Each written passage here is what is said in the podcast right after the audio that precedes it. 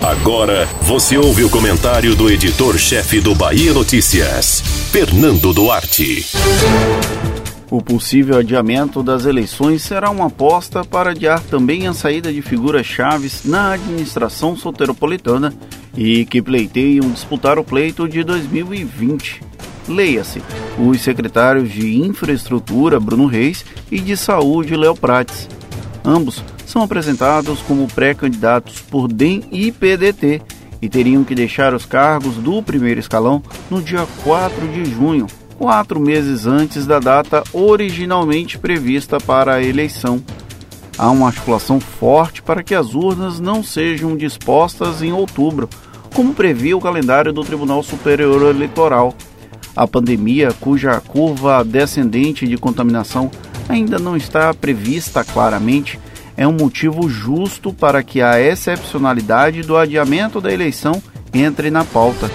Tanto o processo de campanha eleitoral, que demanda uma mobilização de pessoas, como o ato de ir votar envolve a possibilidade de aglomeração, algo completamente diferente do que recomendam as autoridades de saúde.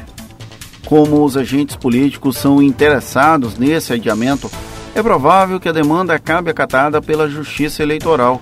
O próprio presidente do TSE, Luiz Roberto Barroso, apontou a possibilidade antes mesmo de tomar posse no cargo. Mesmo que alguns otimistas mantenham a previsão original da ida da população às urnas em 4 de outubro, enquanto a curva do novo coronavírus permanecer em crescimento, dificilmente alguém vai bancar o não adiamento. Na capital baiana, Bruno Reis e Léo Prates seriam os grandes beneficiários da mudança na data das eleições, pois permaneceriam mais tempo nos postos que garantem certo nível de visibilidade. Especialmente Prates, que comanda a saúde soteropolitana, área-chave para o enfrentamento à Covid-19.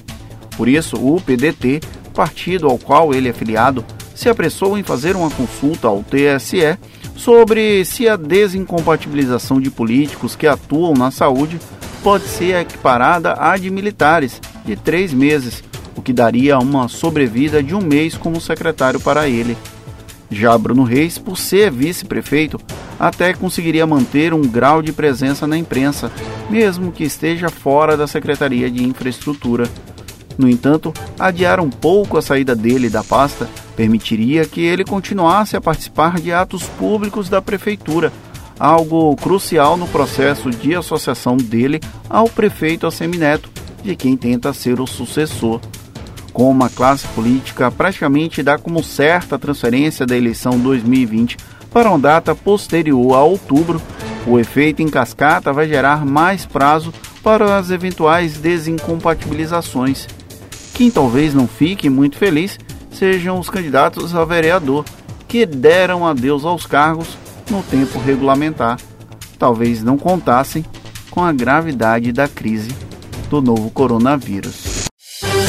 Você ouviu o comentário do editor-chefe do Bahia Notícias, Fernando Duarte.